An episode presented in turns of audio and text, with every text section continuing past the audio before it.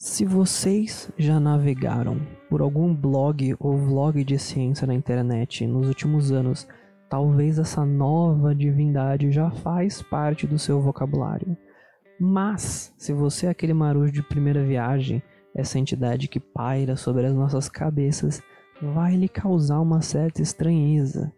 Ganhando cada vez mais status de religião, o pastafarianismo já não parece tanto um hoax, uma mentira, e o seu voraz crescimento tanto em redes sociais quanto no mundo real evidencia uma coisa. Como esse interlocutor que vos fala, provavelmente você também vai se curvar aos ensinamentos que o pastafarianismo tem a lhe propor. Talvez não propriamente descritos em si, mas como tudo o que está acontecendo, abra-se uma nova discussão em aspectos sociais, legais e religiosos.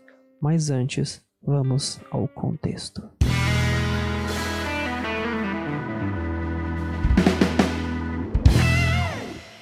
What the fuck? Pastafari o quê? E é, mas é isso mesmo, é pastafarianismo. A palavra surgiu da simples junção entre pasta, que é uma alusão ao macarrão mesmo, e Rastafari, que é a religião originada na Jamaica. O nome, que é quase lúdico, emergiu realmente como uma forma de protesto e foi fundado pelo físico norte-americano Bob Henderson em 2005. E tudo começou como uma crítica, é, um protesto a uma proposta oficial de ensino criacionista disfarçado de ciência nas escolas, o famoso design inteligente, né? Primordialmente a ideia era fazer uma alusão de que algo tão esdrúxulo como um monstro de espaguete voador poderia ser aceito tanto quanto o criacionismo. Para quem não sabe, o criacionismo é aquela história de que a gente veio do barro, né? Que a gente tem um, um parentesco aí com o vaso que você tem no canto de casa. Já que a falta de evidências nos dois casos revela que a crença pode ser então aceita uma quanto a outra, não vai fazer diferença. Só que aí o que começou como uma sátira, uma crítica, logo chegou no mainstream. Sabe como que é essa coisa de internet, de meme, né? Que até meme foi criado pelo Richard Dawkins, mas é assunto para outra história. O biólogo, meme vem da, da palavra mime de mimetizar, de copiar. Enfim, ganhando esse status de religião dentro dos, dos adeptos desse, dessa brincadeira, criou-se um evangelho que está até disponível para compra, sim. Se vocês procurarem na internet, tem disponível para compra esse pequeno evangelho. E também ele vem com oito mandamentos, que quando você lê é possível entender claramente como tudo virou um, um ativismo contra o que o extremismo religioso representa no mundo atual. Alguma de suas crenças acreditam em um paraíso com cerveja em abundância e um inferno com cerveja sem álcool e quente. Jesus amado. Coisa bem pesada mesmo, mas eu, eu, é o tipo de religião que com certeza eu sou adepto, né? Cerveja em abundância no céu, meu Deus, que paraíso, realmente. E além desse, desse não, não diria um mandamento, né? É um, uma promessa religiosa do pastafarianismo, tem alguns mandamentos que são abertamente críticos. E um deles é realmente preferiria que você não andasse por aí contando às pessoas que eu falo com você. Você não é tão interessante. Cresça. Te disse que amastes ao teu próximo. Você não entende as indiretas? É... essa, daí, essa daí serve para bastante gente. Tem outra aqui. Realmente preferiria que você não construísse igrejas, templos, mesquitas, santuários multimilionários à minha santidade macarrônica, quando o dinheiro poderia ser melhor empregado em a sua escolha, terminar a pobreza, curar enfermidades, viver em paz, amar com paixão e abaixar o preço da televisão a cabo. dá dá para perceber claramente que além de ser um, um tipo de, de história com humor, né? Talvez para engajar mais pessoas, é uma maneira muito clara de criticar como as religiões estão sendo impostas no mundo, né? Como a gente como alguns tratam a religião como uma forma de não doutrinar, mas de impor regras e costumes às outras pessoas. E aí ele termina: Posso ser um ser onipresente de carboidratos complexos, mas desfruto das coisas simples da vida. Eu sei, por isso sou o Criador. Só que aí era claro que ia dar problema, né? A igreja, como um todo, não como só como entidade, é, a gente, aqui no Brasil, no Brasil seria a igreja mais católica, mas a gente sabe que no mundo a gente tem outras vertentes, então talvez seja o problema da igreja, nesse contexto, seja o problema da igreja cristã, principalmente porque nos Estados Unidos existem mais protestantes do que católicos em si. E talvez não só a entidade, mas principalmente os membros dela, porque a gente tem muita, muita gente religiosa que começa a meter religião no Estado. A gente sabe que essa história de Estado laico é bonitinho, né? Contam aqui como uma beleza e a gente sabe que no Brasil está piorando cada vez mais isso. Mas lá nos Estados Unidos isso já foi tema muito grande, está voltando à tona agora. E deu problema por quê? porque os, o, o pastafarianismo ele queria ser reconhecido como uma religião oficial perante não somente a sociedade quanto a lei. E isso é um, especifica muitas coisas como elas seriam tratadas diferente. E aí o problema é, o pastafarianismo é mesmo uma religião? Ou será que ela deveria ser reconhecida como tal? O que tanto estas questões podem mudar na sociedade e antes de responder essa pergunta, é hora de discutir os âmbitos em que ela vem causando algum estrago. Você aí ouvindo do outro lado, quantas vezes você já parou para pensar o que é religião, sendo você ateu, cristão, judeu, espírita, o que for? Provavelmente você pode até negar a veracidade de algum tipo oposto daquilo que você acredita, mas em suma a maioria das religiões são baseadas nos mesmos pilares. A natureza de Deus, que é basicamente a descrição da divindade, cria-se uma imagem personificada para que os seguidores é, não sejam tão abstrata, seja uma coisa mais concreta para que eles se relacionem melhor. A criação, que é a história de como tudo surgiu, a criação do mundo, dos homens e de todas as outras coisas. Vida pós-morte é a base para essa elevação do físico para o místico, que é usado para descrever a transcendência entre o mundo real e o espiritual. E aqui vale ressaltar que em alguns casos é usado como dogma de comportamento, né? Tanto quanto para a recompensa boa pós-morte, quanto para o castigo. E tem a famosa literatura sagrada, que é a reunião dos ensinamentos, da história, das leis sagradas. Ela serve como bibliografia base para se entender toda a religião em questão. E se você for abrir o dicionário para olhar o que significa religião, vai estar tá lá escrito serviço ou culto a Deus ou a uma divindade qualquer, expresso por meios de ritos, preces e observância do que se considera mandamento divino. Se você for comparar o que os pastafares meio que estão pregando aí, ainda segue a mesma linha, tá tudo dentro da lei. Só que aí tem uma coisa que é diferente que é alegada por alguns grupos religiosos. E isso é muito bizarro.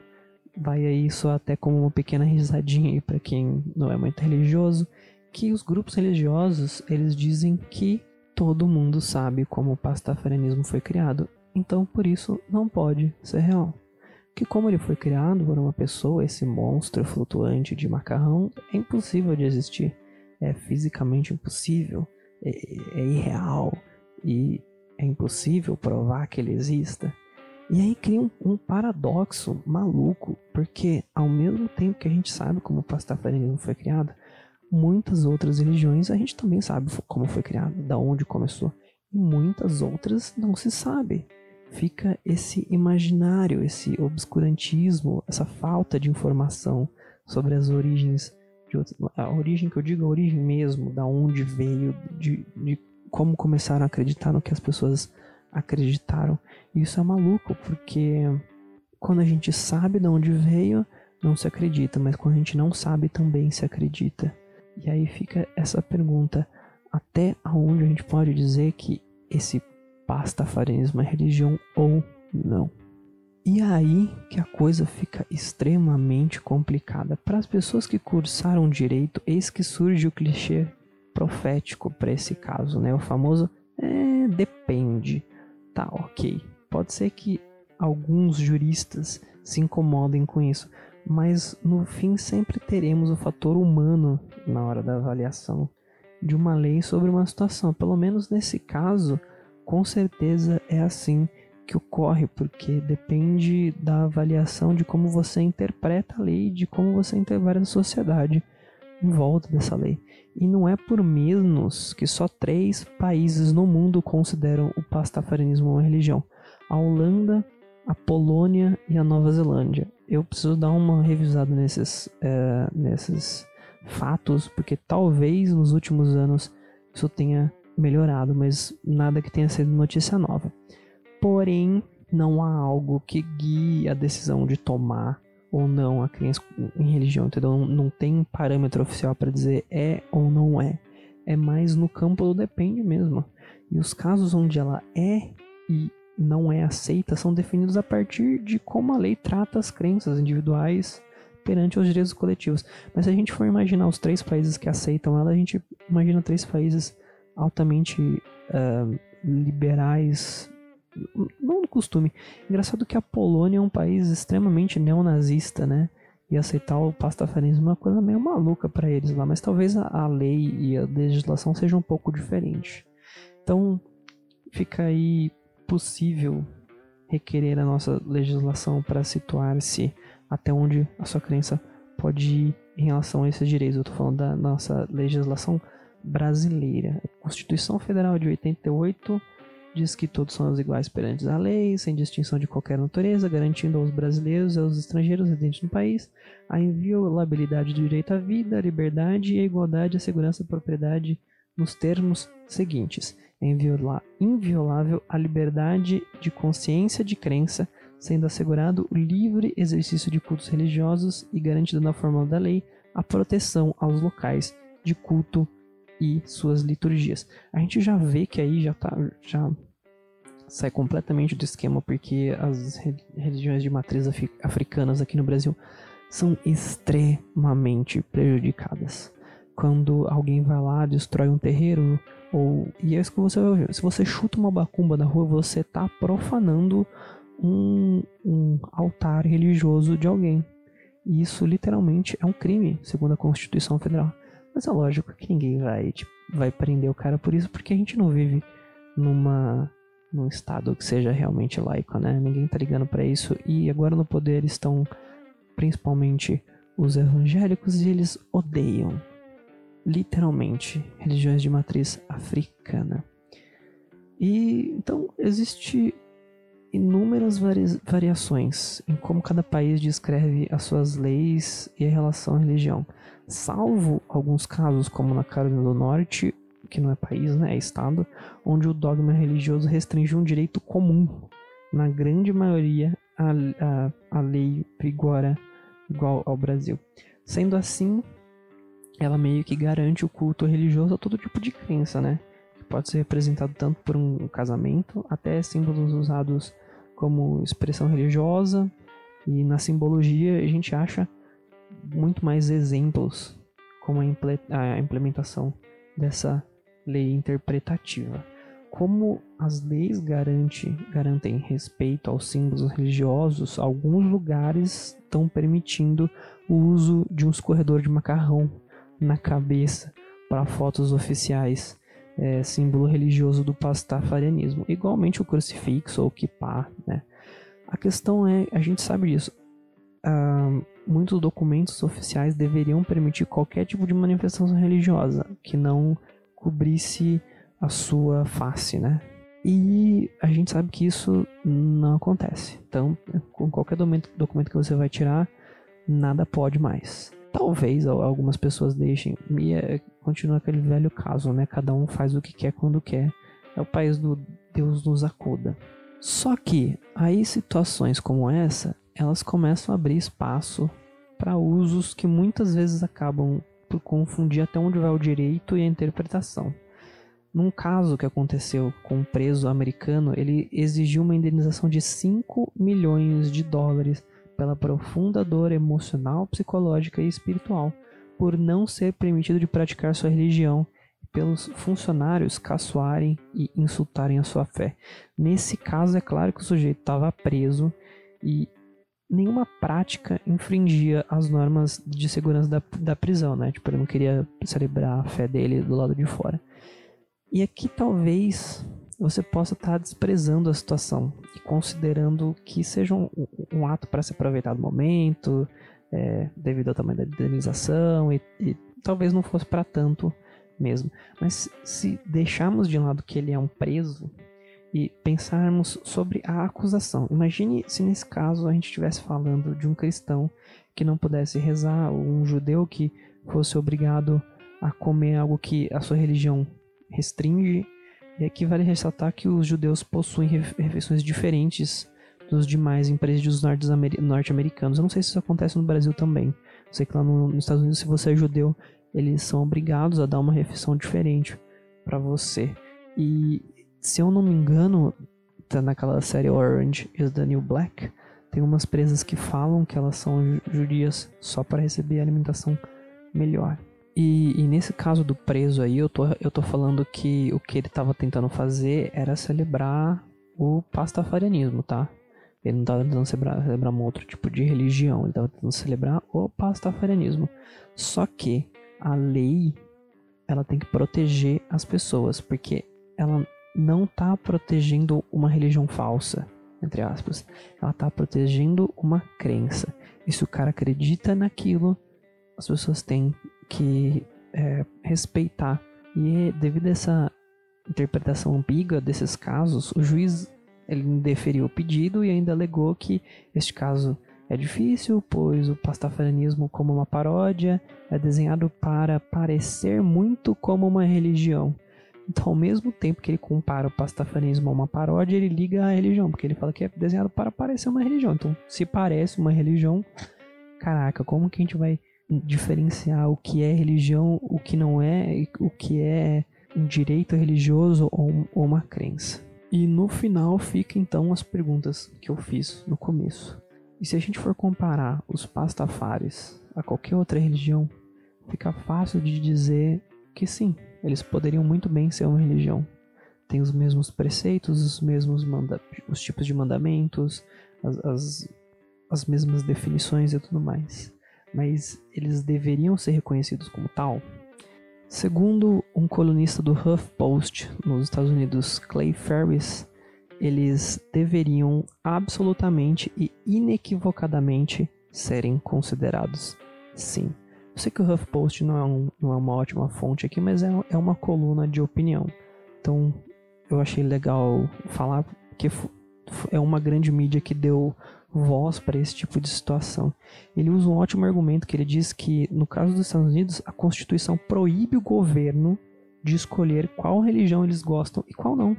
Sem essa proibição, liberdade religiosa não tem nenhum significado. E, cara, eu não vou deixar de, con de concordar. Porém, aqui eu vou colocar um outro tipo de visão. Eu acho que eles não deveriam se tornar uma religião, não.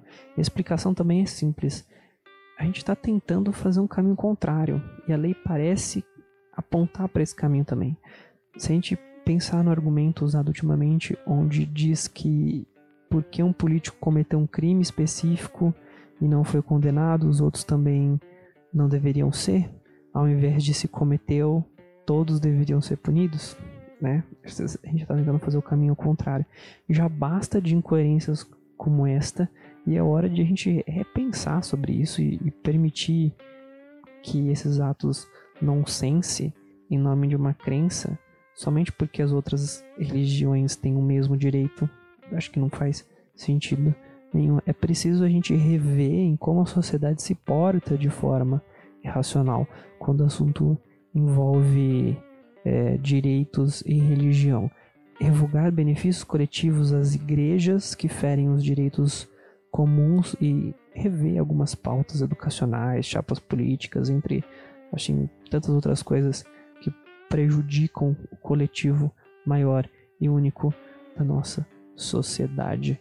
Então, se a gente acaba criando mais uma religião, eu acho extremamente complexo, porque você imagina que louco. você dá espaço para mais pessoas se aproveitar, porque o ser humano é assim, né?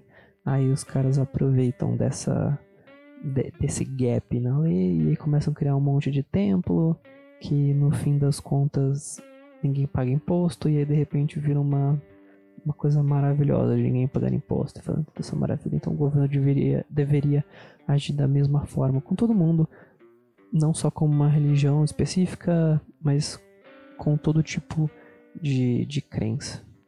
É isso aí, cara, foi, foi interessante. Além de ter informação, tem muito da, da parte filosófica dessa coisa toda. Então, é isso aí, galera. Espero que vocês fiquem em paz. Valeu. Falou.